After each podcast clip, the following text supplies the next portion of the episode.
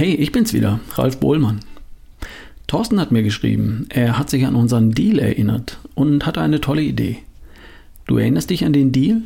Ich produziere diesen Podcast und natürlich auch den anderen, erschaffe die beste Version von dir und ich versuche dich so gut ich kann mit Impulsen, Ideen und Insights für deine Gesundheit zu unterstützen. Und du unterstützt mich mit einer kleinen Spende, damit ich das hier auch weitermachen kann. Viele haben mir eine kleine Spende monatlich eingerichtet per PayPal an meine E-Mail-Adresse ralf at barefootway.de. Andere überweisen mir per Dauerauftrag einfach eine kleine Spende per Banküberweisung. Die Bankverbindung schicke ich dir, wenn du mir eine E-Mail schreibst an ralf at barefootway.de. Und wer nicht regelmäßig spenden möchte, der kann sich natürlich auch einfach einmalig oder hin und wieder mit einer Spende bedanken. So wie Thorsten. Seine Idee war, er hat einen Cooper-Test gemacht. Er ist zwölf Minuten lang gelaufen soweit er in zwölf Minuten eben kommt.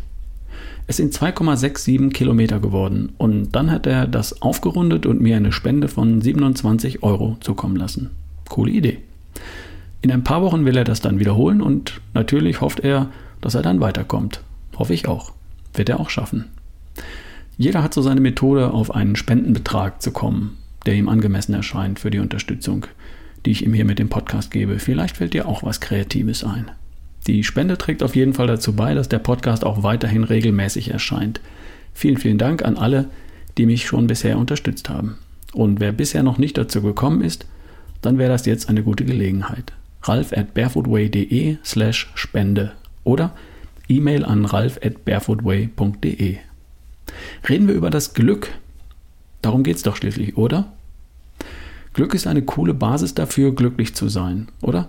Eine coole Basis für ein erfülltes und glückliches Leben.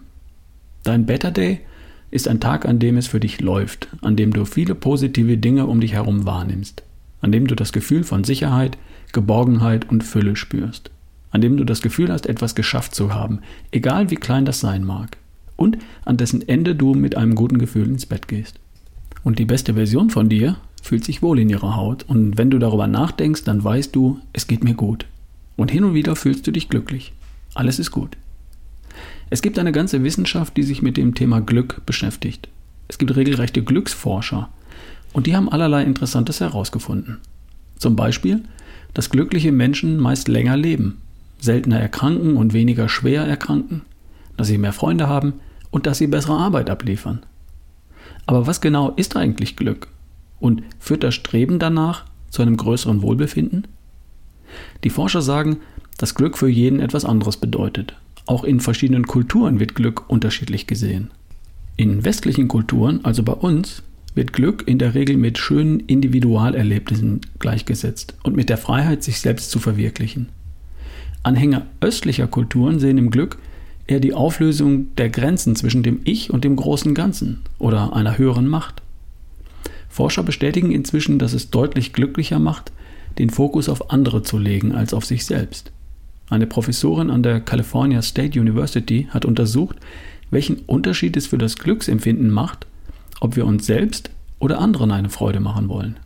Im Ergebnis waren diejenigen glücklicher, die versuchten, andere zu erfreuen. Das heißt allerdings nicht, dass es das eigene Glück verhindert, wenn man sich um das eigene Wohlbefinden kümmert.